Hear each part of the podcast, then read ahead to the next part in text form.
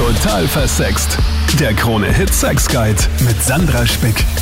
Das bin ich. Schön, dass du im Podcast gelandet bist. Wie versprochen, gibt's ja hier einen von mir auch zwischen den Jahren. Ah, Leute, der letzte Podcast des Jahres 2023. Wahnsinn, aber es war ein super tolles Jahr mit dir. Vielen, vielen Dank für deinen Support, deine vielen Nachrichten, deine Wünsche und vor allem auch Themen, die ich hier besprechen durfte. Und in diesem Extra-Podcast, denn die Radioshow lief ja nicht am Dienstag, wie sonst auch immer, auf Krone Hits, österreichweiter Radiosender. Aber einen Podcast soll es trotzdem geben und dieser Wunsch kam von dir, über dieses Thema zu sprechen und zwar Traditionen in Verbindung mit Sexualität. Und weil jetzt ja Weihnachten so kurz zurückliegt, möchte ich auch den Krampus mit einbeziehen, den Nicolo, vielleicht auch diesen Reiz, den es ausmacht, bestraft werden. Vielleicht hat sich ja der ein oder andere auch schon mal gefragt, stehe ich vielleicht auf BDSM und Co. auf Dominas, weil ich ja viel zu fasziniert vom Krampus war. Und wie ist das generell mit Prägungen auch von Brauchtümern in unserer Sexualität? Waren die damals einfach viel krasser? Und sind sie heute in einer abgeschwächteren Form einfach immer noch da, wie Fruchtbarkeitsfeste und Co. Und für dieses Thema habe ich meine Expertin am Start, Autorin von Die Beziehungsformel und Psychotherapeutin Dr. Monika Wogrolli. Hallo, grüß dich. Also ich habe es jetzt gerade schon angekündigt, das Thema Krampus. Und da möchte ich jetzt gleich mal wenn wir schon über Traditionen sprechen, heute rein starten. Ich gehöre ja da auch dazu, zu den Menschen, die den Krampus tatsächlich ein bisschen interessanter finden als den Nicolo. Ja, der Krampus hat zweifellos was Ungezügeltes, Ungebändigtes, zotteliges, nicht angepasstes, also ist ein ganz ein wilder Kerl und der übt schon auf viele Menschen eine gewisse Faszination aus, aber auch einen Thrill kann er ausüben. Er kann auch zu Adrenalinausschüttungen führen. Er ist auf alle Fälle eins nicht, nämlich er ist nicht langweilig. Und es hat ja auf jeden Fall auch seine Faszination. Ähm, natürlich freut man sich über die Belohnungen des Nicolo. Man hat ja auch schon als Kind nie so genau gewusst, was weiß der Krampus? War ich vielleicht doch schlimm? Und werde ich diese Route dann zu spüren bekommen oder was wird er mit mir machen? Also ich kann mich nicht erinnern, dass der Krampus tatsächlich jemals was gemacht hätte. Er hat halt immer nur gedroht.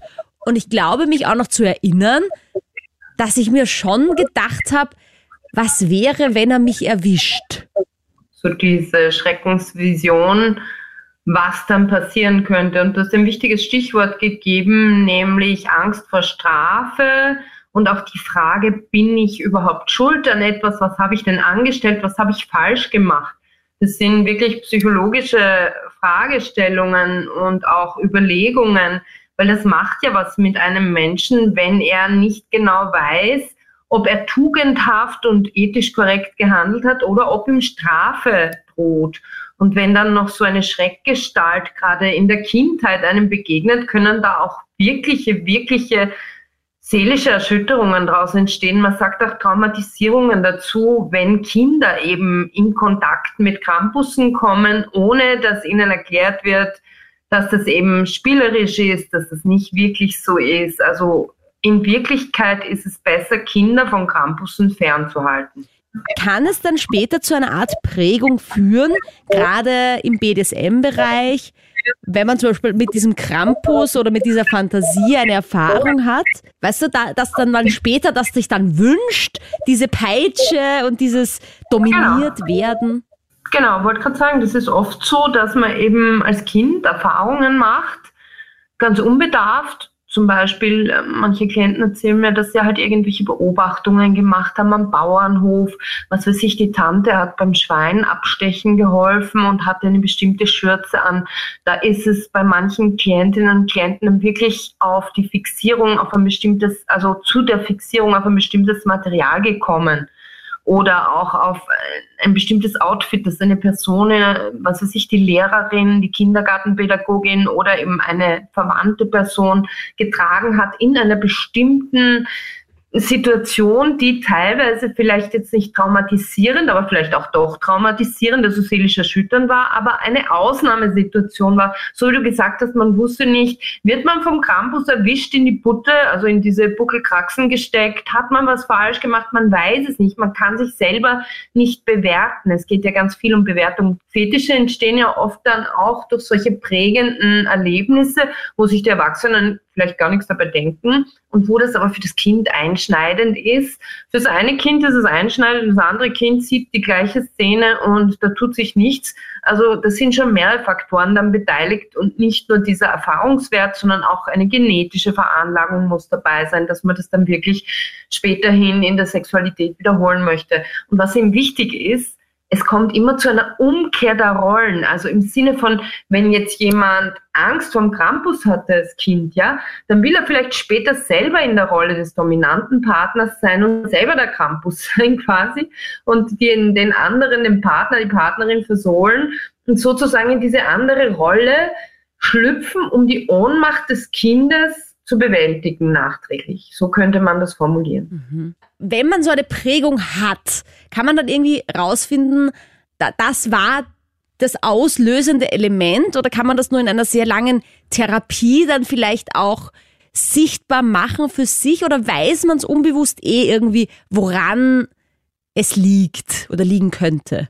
Viele wissen es, viele wissen es auch nicht. Manche Menschen sind komplett ratlos und sagen, ja, ich weiß es nicht. Ich habe mir das vielleicht selber so eingeredet oder ich habe mich immer mehr für diese oder jene Materie, zum Beispiel für Latex oder was auch immer, interessiert und habe mir das selber gebastelt, glauben manche, und haben oft gar keinen Zugang zu diesen verschütteten Kindheitsprägungen und diesen Events sozusagen, diesen Ereignissen der Kindheit, denen man vielleicht gar keine Beachtung schenkt, weil wer wird schon daran denken, dass das eine Traumatisierung ist, wenn die Tante beim Schweineschlachten zum Beispiel dieses Wort sagt, ähm, ja, wenn du schlimm bist, ähm, dann passiert dir das auch mit dem Schweindel.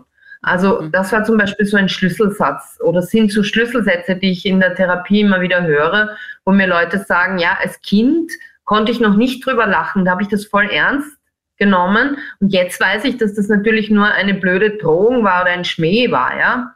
Aber als Kind nimmt man das noch in der vollen Bandbreite wahr, genauso wie man ja auch Todesängste entwickeln kann, wenn der Campus hinter einem her ist, als Kind, als kleines mhm. Kind.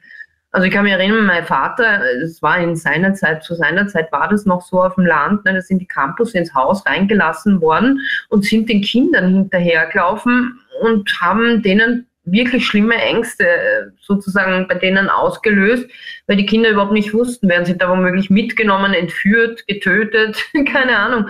Und die Erwachsenen haben darüber gelacht und vielleicht, weiß ich nicht, Alkohol getrunken und sich ähm, und das gefeiert. Und das ist jetzt Gott sei Dank nicht mehr ganz so krass. Was mich ja auch fasziniert, weil der Wunsch war ja auch das Thema Brauchtümer und wie das unsere Sexualität auch prägen kann. Der Krampus hat so einen großen Stellenwert trotzdem immer noch. Also es, es, es ist jetzt, wie du sagst, nicht mehr so krass. Also man passt viel mehr auf, auch natürlich auf das Kinderwohl als vielleicht damals noch.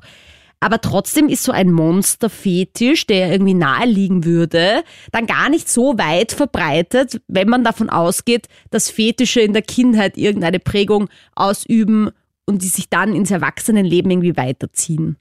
Naja, also mal eins ist ganz wichtig zu wissen, Brauchtum gibt, gibt, Sicherheit, Rituale geben Sicherheit, die schließen eine Gruppe zusammen, die stiften Identität und der Campusbrauch kommt ja aus, aus der vorchristlichen Zeit, also es ist eine uralte Tradition und was das Komische ist, Sandra, jetzt in der letzten Zeit wird das wieder mehr betrieben. Also das ist wieder ein richtiger Krampus und auch Berchtenlaufboom, kann man sagen. Die Berchten sind ja eher in den Rauhnächten angesiedelt und der Krampus halt in der Adventszeit.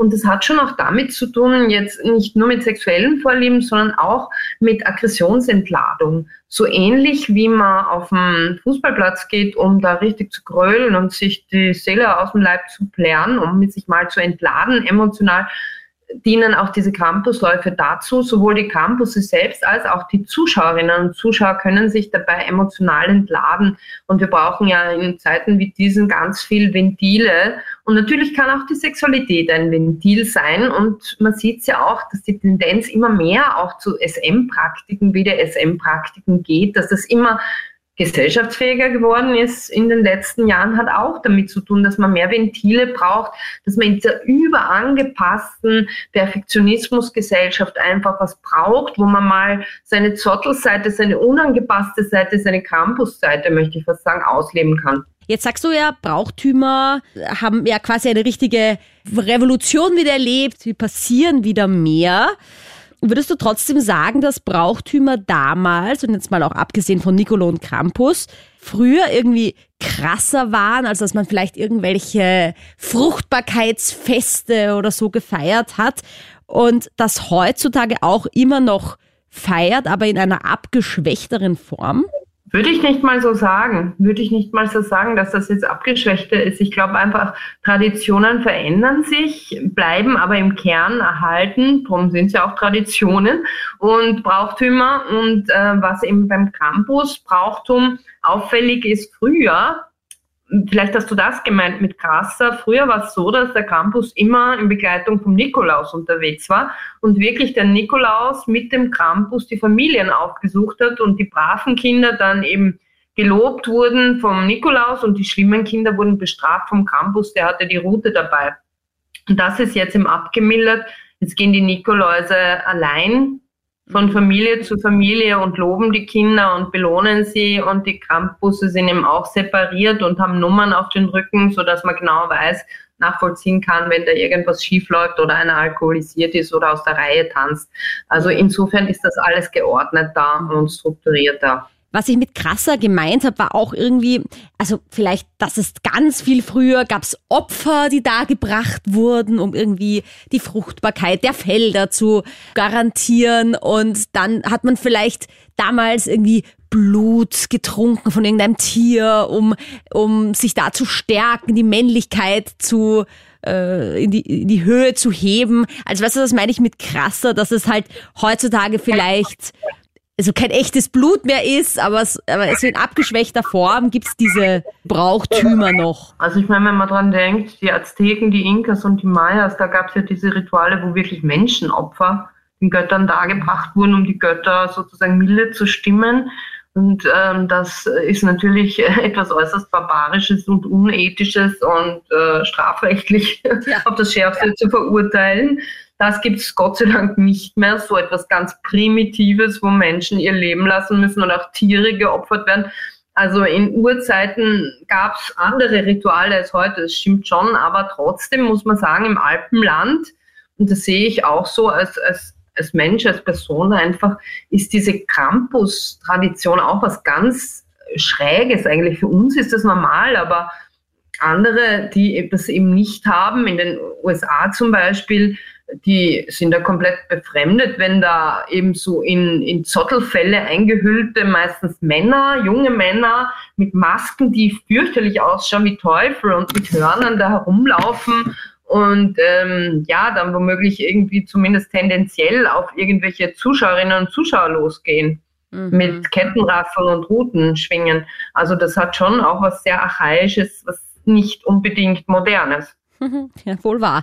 Um zum Schluss noch einmal kurz auf diese Schlachtgeschichte zurückzukommen, weil du gemeint hast, das kann halt auch prägen, wenn da vielleicht die Großmutter im Stall stand mit dem Messer in der Hand, weil ich diese Vorliebe tatsächlich mir auch immer öfter begegnet und zwar diese, das heißt tatsächlich Kastrationsfetisch, aber in einem Rollenspiel natürlich, gibt's natürlich auch krasser, aber im gesunden Menschenverstand ist es ein Rollenspiel liegt es wirklich dann an so einer Kindheitserfahrung, dass man sich dann, weil die meisten wollen dann vielleicht auch so diese Schweinemaske tragen, wollen, dass der andere in diesem Schlachterkittel dasteht.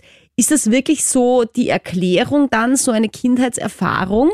Oder ist es oft doch was anderes?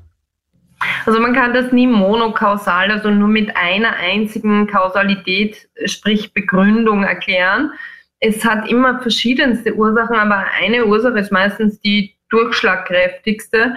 Und oft ist es wirklich so, dass Ereignisse, Erlebnisse der Kindheit so verarbeitet werden, Traumata der Kindheit, wenn man eben sieht, was weiß ich, wie das Lieblingshaustier abgestochen wird oder und sich dann voll identifiziert damit und nicht drüber hinwegkommt, irgendwie noch keine Art hat, als Kind damit umzugehen, dann kann das so, so prägend sein, dass man später dieses Trauma eigentlich immer wieder wiederholt, indem man selber in die Rolle dieses, weiß ich nicht, Karnickels oder Schweines oder was weiß ich, dass man eben da bemitleidet hat vielleicht oder bedauert hat, hineinschlüpft.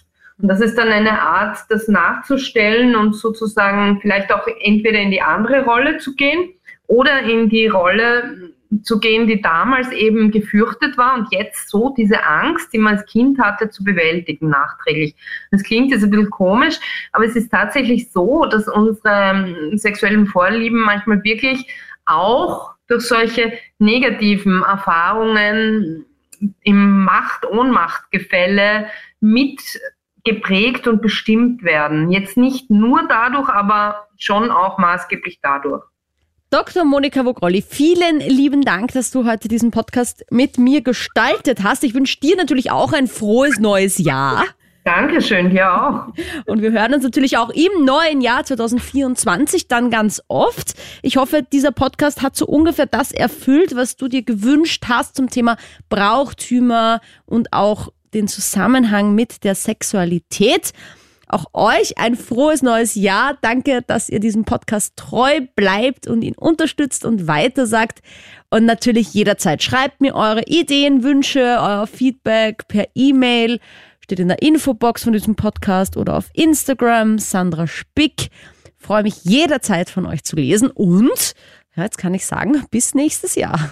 Total versext. Der Krone-Hit Sex Guide.